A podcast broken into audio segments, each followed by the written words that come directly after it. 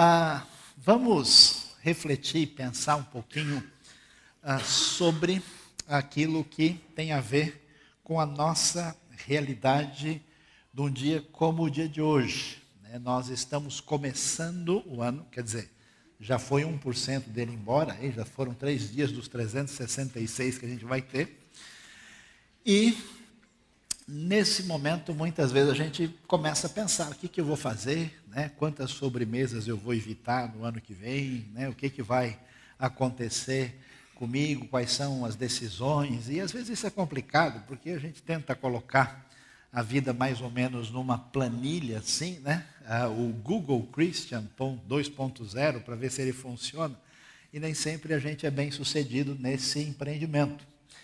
Ah, é interessante, hoje a gente vai pensar sobre a realidade quando a gente deve fazer a sábia decisão. Mas em vez de ser algo simplesmente mecânico, de ser uma espécie de resolução assim a seco, ah, vamos fazer isso em sintonia com a música do Salmo, né? quando você vê a canção que sai do coração do salmista.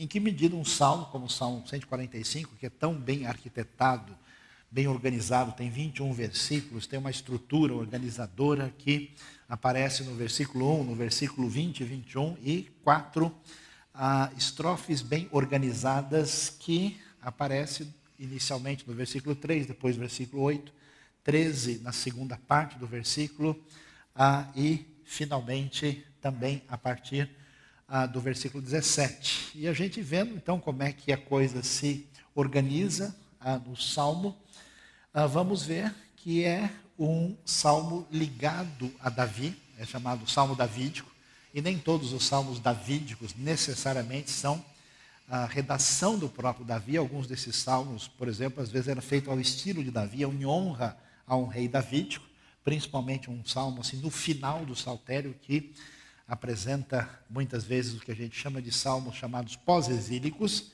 Vamos ver o que que o Salmo 145 tem para nos ajudar a pensar na nossa jornada nos últimos 363 dias do ano. Vamos lá?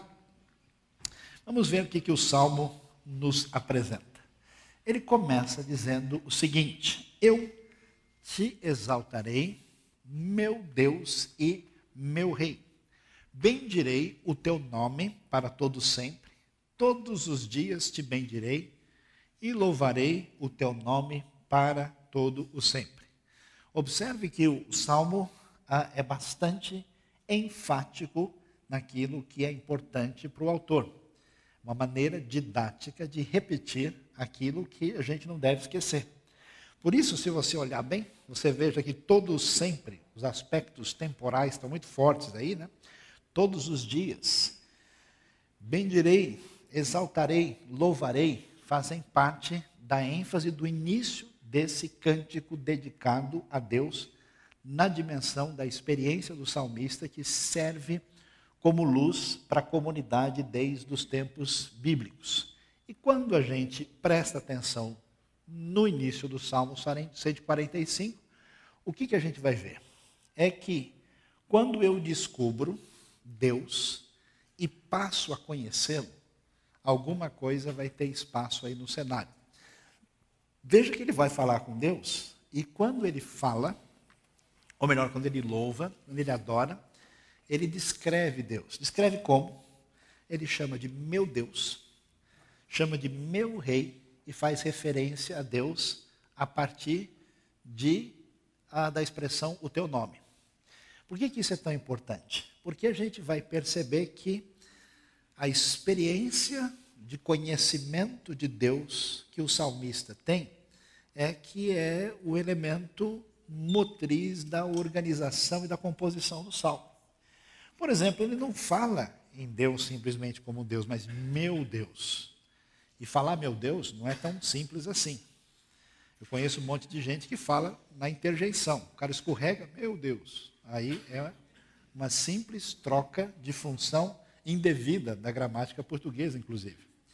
Mas é fácil falar sobre Deus como uma ideia distante, abstrata, mas espontaneamente referir-se a Deus como meu Deus É uma apropriação que surge no nível individual de quem tem um conhecimento, uma experiência particular e peculiar com Deus. Por isso que muita gente fala de Deus à distância. O salmista mostra um conhecimento diferenciado.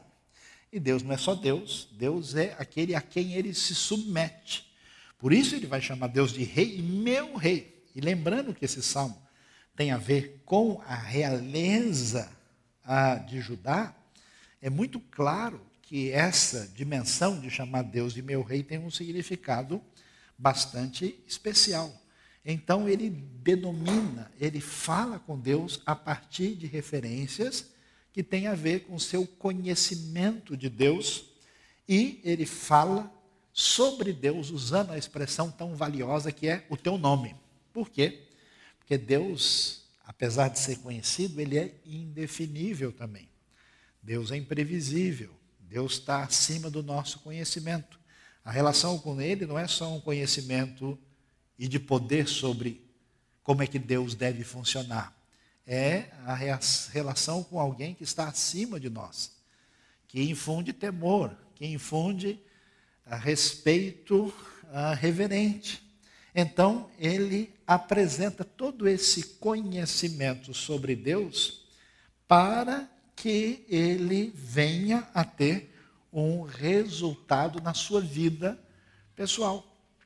Por que ele adora Deus assim? Por que essa poesia se torna importante valiosa? Porque o seu conhecimento de Deus faz com que Deus se torne prioridade na sua vida e prioridade de maneira objetiva.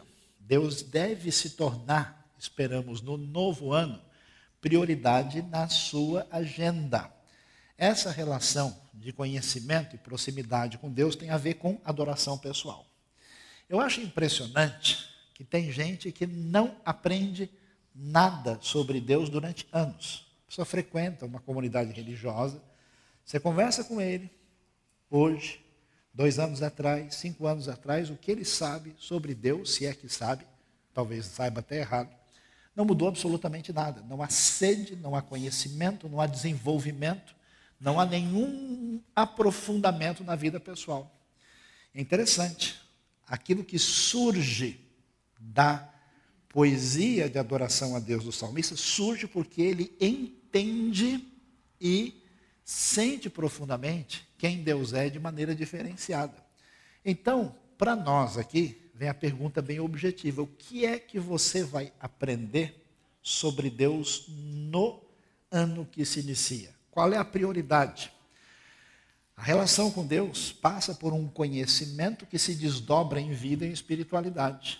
Portanto, se você imagina que a sua fé cristã é você frequentar uma comunidade, ouvir umas palavras bonitas e interessantes, e que isso equivale àquilo que vai ser bênção na sua vida, a sua visão está limitada. Se você quer ter um feliz ano novo, a ideia prática objetiva é priorizar Deus na minha vida. E não existe devoção e não existe espiritualidade que seja coerente, adequada e profunda sem conhecimento de Deus, sem entendimento da sua revelação, sem aprofundamento em quem Deus é, como ele age. Isso é fundamental na minha vida. E veja que a coisa tem a ver com agenda. Por quê? Porque ele dá agenda para a gente. Quando que ele vai fazer isso? Todos os dias. Para todos sempre. Tudo que é prioridade na nossa vida, a gente arruma tempo. Eu conheço gente que não tem tempo para nada, está sempre ocupado. Pergunta para ele sobre o campeonato, está sabendo de tudo. Sabe até o minuto que o gol foi feito. Você não tem tempo para nada. Pergunta para ele sobre o seriado X. Ele sabe até o nome do avô do personagem, do cameraman que vai trabalhar no episódio seguinte. É uma loucura.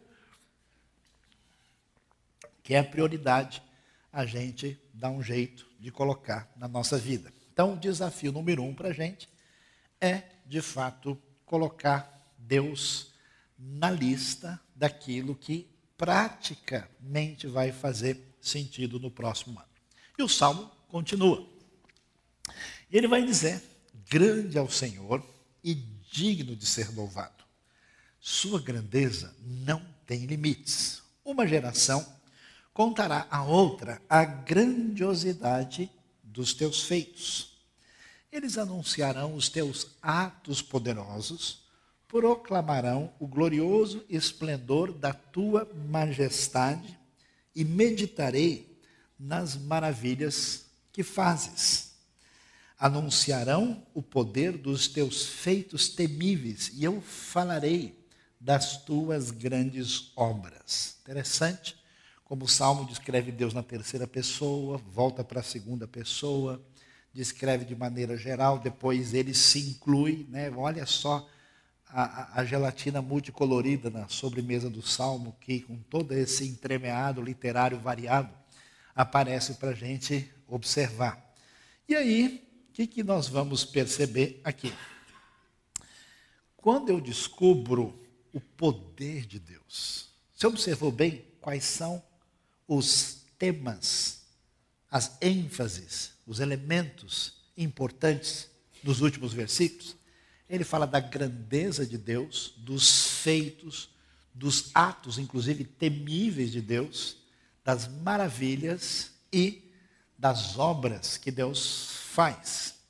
E é muito interessante observar isso, porque poder é aquilo que todo mundo busca e procura.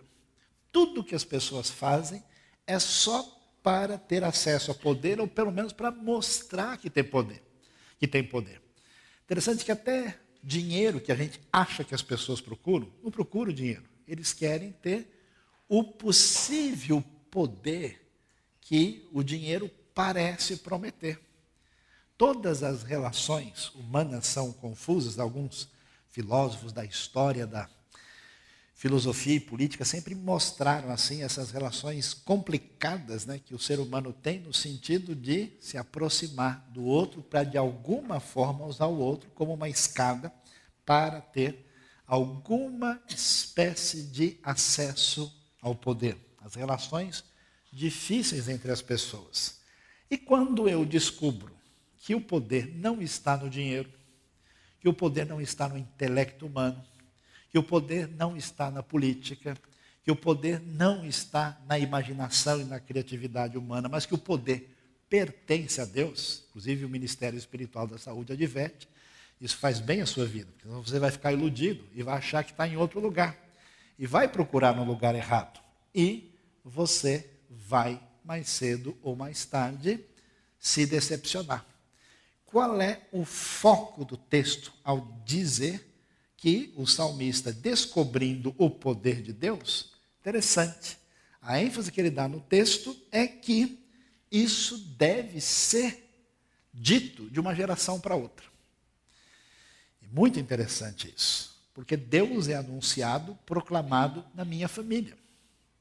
É estranho o jeito que o texto fala, porque geralmente, quando você fala sobre família e pede para aqueles que são discípulos de Jesus e se autoproclamam cristãos, que significa encaminhar a família nos caminhos de Deus, geralmente eles vão dizer: ah, nós vamos apresentar os princípios, os mandamentos. A ideia principalmente é cercear o comportamento, especialmente dos filhos, para que eles não caiam nas drogas, para que eles não se tornem pessoas perdidas nesse mundo caótico, sem ética e sem referência.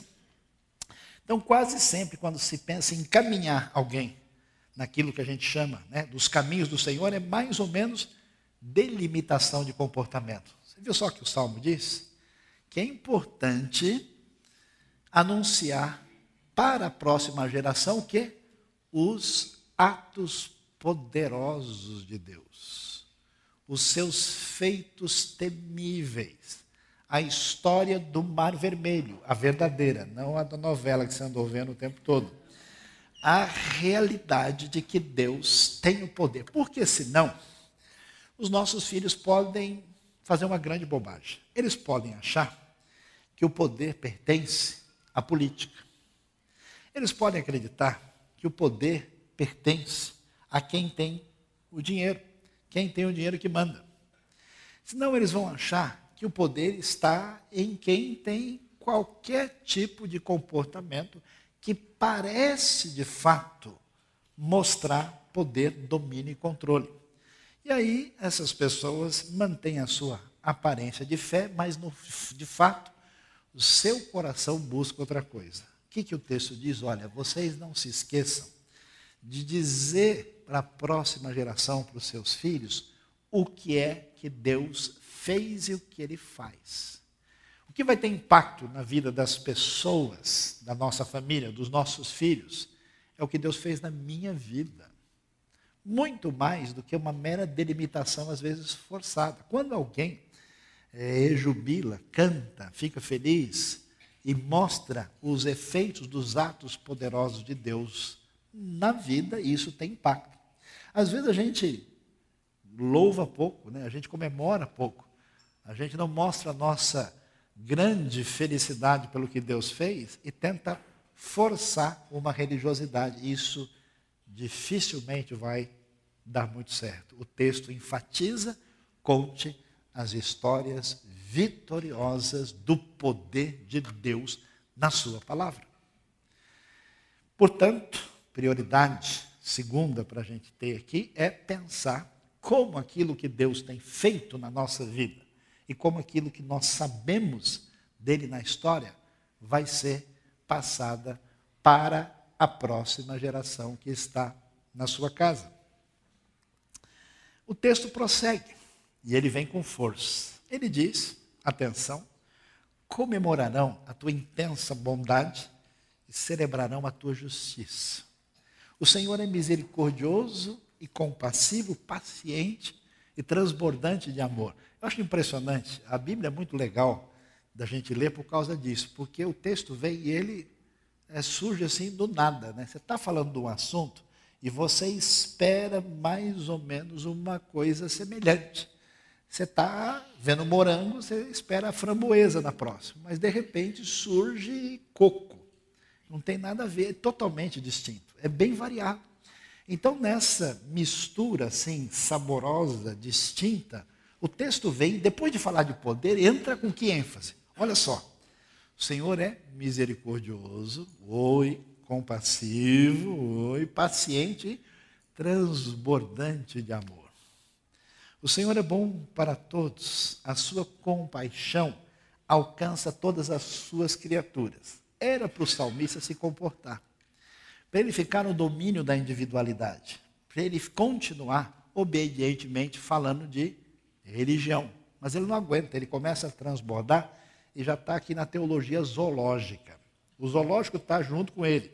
Olha, pessoal, o Senhor é maravilhoso, todas as suas criaturas, ele já vai incluindo a força da relação com Deus. Aparece no texto e a gente vai descobrir o que na sequência terceira ênfase valiosa no Salmo 145. Quando eu descubro aquilo que é a essência, o fundamental no Evangelho e na mensagem da palavra de Deus, a graça, a compaixão, a misericórdia, misericórdia de Deus. A ênfase do texto é clara: misericordioso, compassivo, paciente, transbordante de amor. O, o, o texto ele, ele coloca tudo num versículo só. É uma dose pesada, a vitamina de um grama, assim, de uma vez, com toda a força, para mostrar a graça e a bondade de Deus. E é tão importante e valioso isso por quê? Porque não só essa ênfase, não só isso é o Evangelho, é a mensagem expressa completamente na vida e na obra de Cristo Jesus, mas isso é a realidade no Antigo Testamento na Bíblia hebraica. Está lá o tempo todo. A ênfase fundamental é essa. E quando eu descubro isso, o jeito de agir de Deus que transborda daquilo que Ele é, desse amor extravagante, o que, que acontece? Aí é festa. O salmista não diz, então eu vou estudar a palavra de Deus. Não. Ele não diz, ah, então nós seremos obedientes ao Senhor então faremos todos os cultos do jeito que Deus mandou, fazendo os rituais de acordo com a prescrição. Nada. É festa, alegria. é pulo, é satisfação. Por isso Deus é comemorado, é festejado, é celebrado. Aí ele vai dizer então que, que, que, verbos ele vai usar? Eles comemorarão, celebrarão. Por quê? Ninguém pode receber um banho de graça e de amor de Deus e ficar reagindo tranquilamente de boa. Qualquer coisa que mexe com a gente, a gente reage de uma maneira forte. Né? Quando alguma coisa nos atinge no âmago do nosso ser, a nossa reação é impressionante. Essa época de Natal, final de ano, onde as pessoas se encontram, famílias, né? presentes, tal, é aquele show de emoções fortes quando alguém encontra alguém de muita distância, ou quando vê há muito tempo, ou quando a pessoa dá aquele presente que tem significado especial. Imagine o que é descobrir a realidade da graça, da bondade, desse amor especial da parte de Deus. Deus é comemorado, festejado e celebrado. Por isso, o que, que a gente deve ter na nossa querida IBNU no próximo ano? Festa e muita festa. Amém, pessoal? Esse amém aí, vamos orar para Deus, tem misericórdia desse povo, abençoe. -os. Amém, pessoal? Amém. Agora sim, Deus respondeu. É comemoração é alegria, é felicidade por aquilo que Deus é e aquilo que Deus faz. E tem gente que é tão mal-humorado, que tem a cara tão fechada, que se a pessoa diz que está indo para o céu, o cara vem e fala, eu quero ir para o outro lado. Que não é possível. Se esse cara vai para o céu, eu quero ir em outra direção. A pessoa tem aquela cara famosa que está chupando limão o tempo todo, que se esse cara está indo para um lugar bom, com certeza eu quero ir na outra direção. Então, é muito valioso essa, é, é, é, esse tipo de ênfase que aparece no texto. E o texto bíblico vai prosseguir. E diz o quê? Rendam-te graças todas as tuas criaturas, Senhor. Os teus, fiéis te bendigam. Eles anunciarão a glória do teu reino. Surpreendente essa frase. E falarão do teu poder, para que todos saibam dos teus feitos poderosos e do glorioso esplendor do teu reino. O teu reino é reino eterno. E o teu domínio permanece de geração em geração. O Senhor é fiel em todas as suas promessas e é bondoso em tudo o que faz. Interessante ver que a ênfase agora, na próxima parte do salmo, tem a ver com a realidade do reino de Deus. Mas isso é surpreendente. Por quê? Porque a maneira como o reino é descrito é impressionante, é forte demais. É glória do reino, é esplendor do reino, é domínio permanente. Mas se você está olhando para a realidade de Israel do Antigo Testamento, era um pedacinho de terra mínimo, limitado. Mesmo na sua glória máxima, na época de Davi e Salomão, supondo que o salmo queira fazer referência a esse contexto, você tem um pedaço de terra que não dá nem metade do estado de São Paulo. É uma coisa de nada. É muito limitado para falar do esplendor do reino, do domínio permanente. E pensando no salmo, muito possivelmente, adequadamente ligado ao contexto pós-exílico, isso é mais forte ainda. Então veja que quem entra em sintonia com Deus, nessa relação de aprofundamento, de conhecimento e de relação com o coração, antecipa a vitória do reino. Entende o que de fato é prioridade na vida a partir da declaração que Deus faz, porque o reino é anunciado o reino está presente com a vinda de Cristo Jesus, mas ele só será pleno lá na frente, no futuro, na glória completa, com a vitória definitiva do domínio de Deus, que acontecerá no futuro. Como é que eu devo viver? É simples. Tudo que na minha vida eu de fato valorizo e eu ponho a minha esperança e confiança, eu coloco isso como prioridade, me dedico a isso. Já viu aquele negócio que o sujeito começou a fazer uma transação X, daqui a pouco ele diz: Ih, rapaz, entrou areia. Entrou areia por quê? A relação de confiança foi abalada. Aquilo que eu achei que ia dar certo não vai mais dar certo.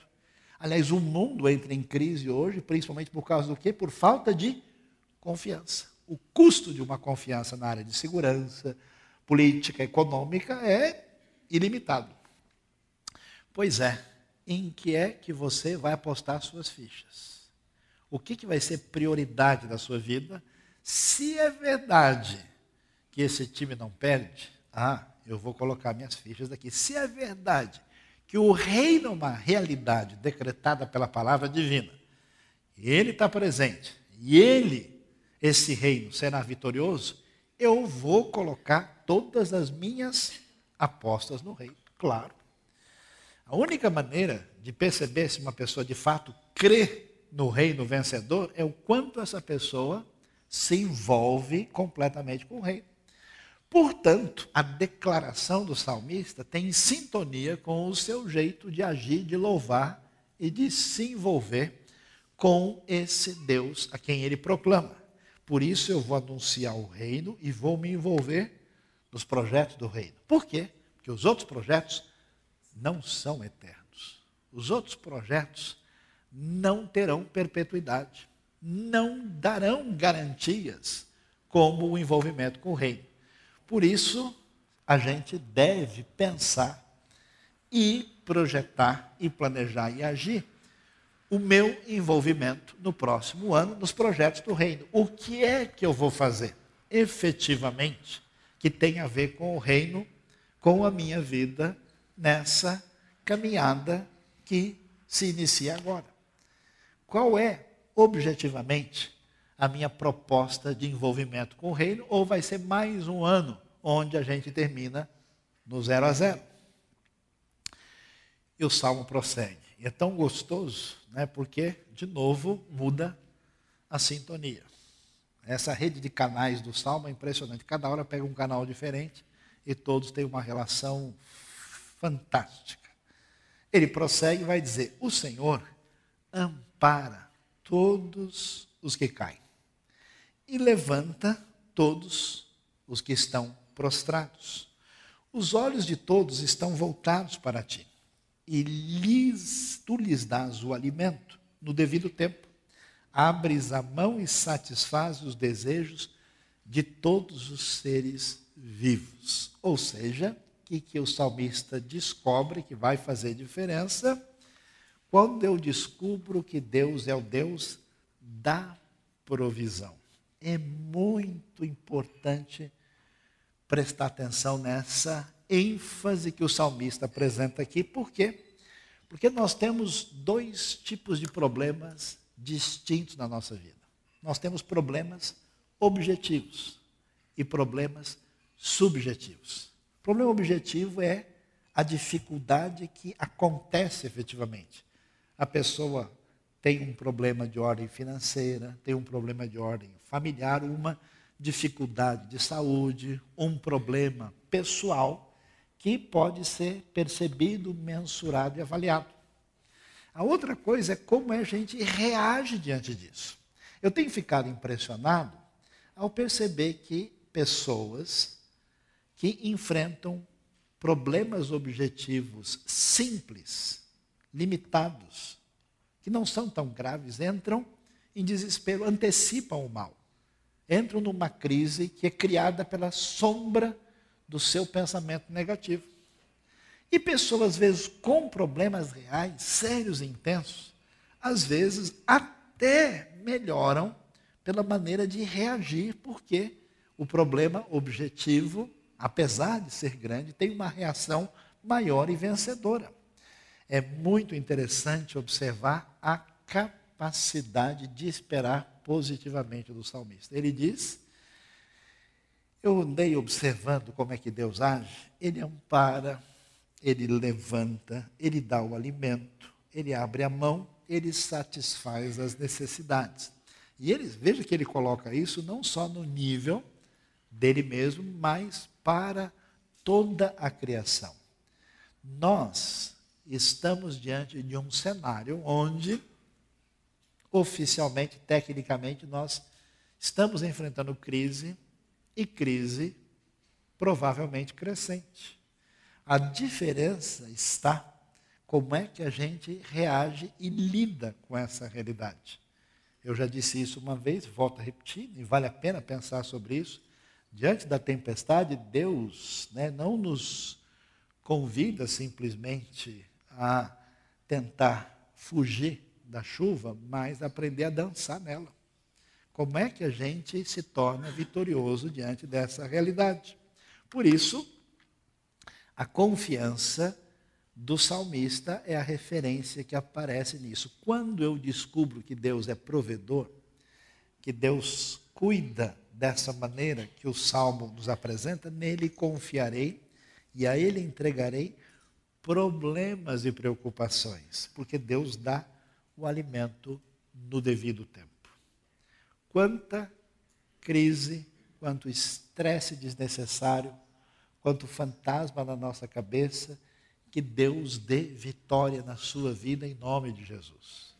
Para que você confie, para que você entregue os problemas, para que você descanse, para que você não crie a crise além da realidade pelo estado meteorológico preocupante do seu coração desnecessário, sujeito a chuvas e trovoadas no decorrer do período. E o texto prossegue para o seu quase desfecho e vai dizer: O Senhor é justo em todos os seus caminhos e é bondoso em tudo o que faz. O Senhor está perto de todos os que invocam, de todos que invocam com sinceridade. A famosa frase invocam em verdade tem o sentido verdade nesse, nesse aspecto de genuinidade de intenção. Ele realiza os desejos daqueles que o temem, ouve-os gritar por socorro e os salva. Quando eu descubro que Deus está presente, próximo de mim. Olha o texto, ele está perto de todos os que invocam. É muito interessante isso.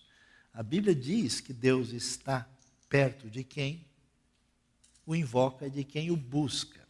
Só qual é o problema? A gente não vê, a gente não sente. Somos reféns das circunstâncias, da nossa maneira de pensar, da nossa maneira de sentir. De vez em quando, parece que sai a neblina do vidro da frente da sua condução. De vez em quando você passa por uma situação fala, nossa, eu senti a presença. Nossa, quando eu me livrei daquele assalto, eu senti a presença de Deus. Será que você vai precisar de quantos assaltos para acreditar que Deus está próximo? De quantas situações de crise intensa para você sentir adrenalina? A Bíblia afirma e Deus confirma que Ele está próximo de quem o invoca. Qual é o nosso problema?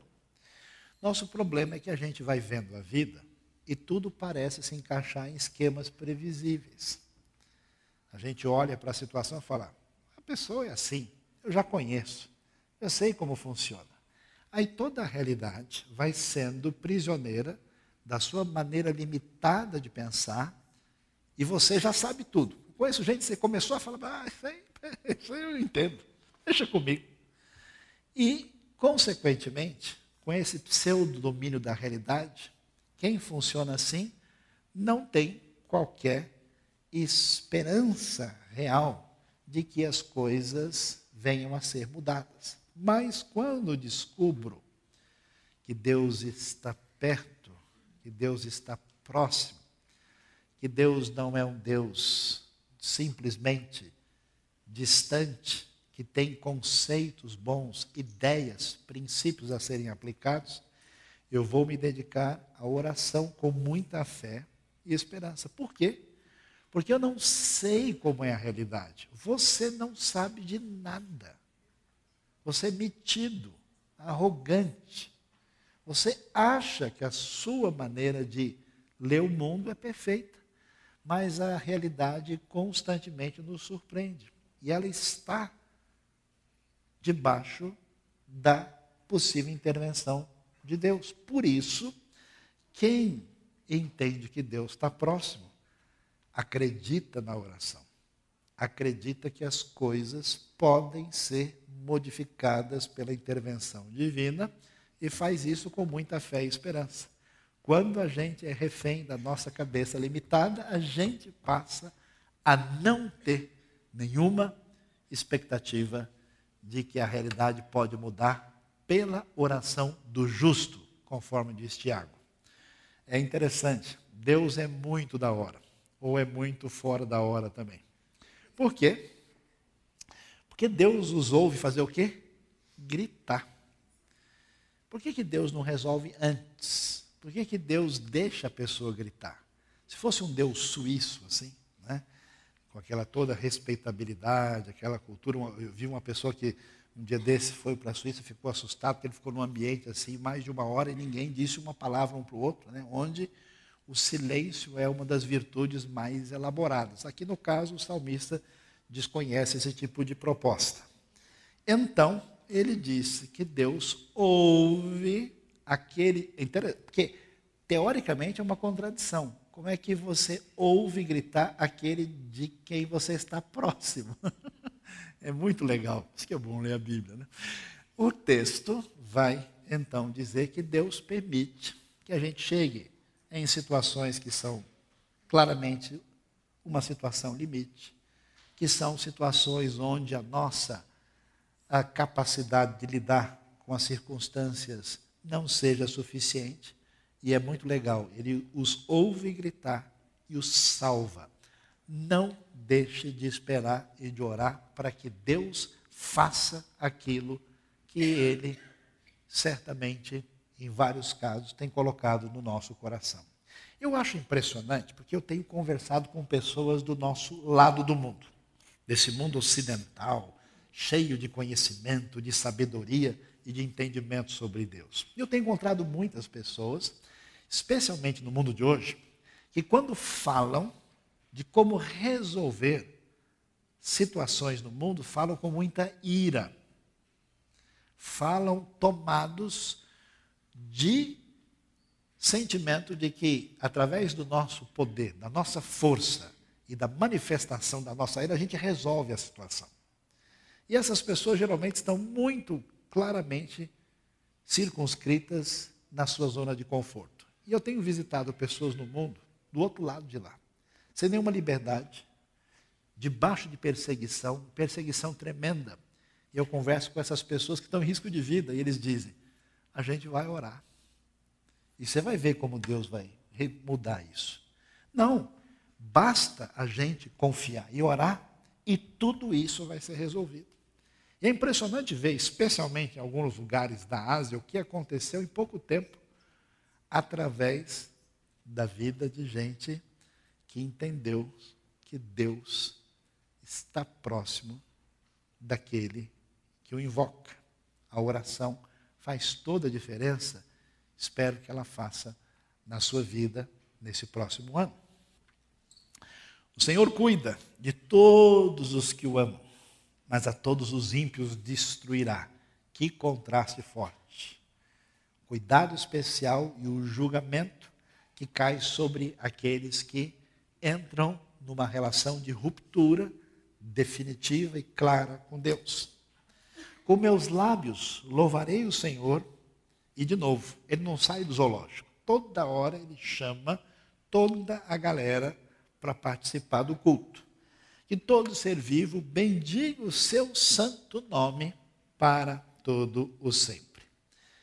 É interessante. Eu posso descobrir que Deus é bom, eu posso descobrir que Deus responde orações, eu posso descobrir várias coisas amplas e genéricas a respeito de Deus. Mas a frase, ele cuida dos que o amam. Olha como ela é forte: é cuidado e aquele que ama. A relação interpessoal ela vai ficando mais forte e intensa. Quando eu descubro, e esse é o ponto forte, né, que no começo do salmo é eu louvarei, bendirei todos os dias, é algo que parece mais ligado a uma a relação que envolve ao conhecimento de Deus e a adoração, algo um pouquinho distinto dessa proximidade pessoal intensa. quando eu vejo que Deus cuida daqueles que o amam, que Ele cuida da minha vida, Ele não só responde orações por causa de uma razão ou outra, aí a coisa fica diferente. O que, que acontece? Eu vou convidar todo mundo a louvar o Senhor. Isso quer dizer que essa dimensão pessoal de relação profunda com Deus se traduz numa relação mais ampla que envolve a adoração com a comunidade, a adoração num nível muito mais amplo e maior. Quando a gente começou a nossa celebração, não sei se vários de vocês prestaram atenção, nós tínhamos um mega coral que ganhou o prêmio aí do livro dos recordes de quase 9 mil pessoas enchendo um estádio lá nas Filipinas, adorando a Deus. Coral michuruco esse, pequeno, limitado. Não tem nem as vozes suficientes, porque aqui a proposta do salmista é muito mais espetacular. É que todo ser vivo bendiga a Deus. A Amazônia inteira, só tenor. Falta todo o restante da toda a criação divina para participar. Isso é transborda dessa coisa tão especial que o Deus poderoso, criador dos céus e da terra, autor da redenção, que se manifesta tão impressionante em Cristo Jesus, simplesmente olha para você pessoalmente e cuida da sua vida. Por isso, eu vou de fato celebrar.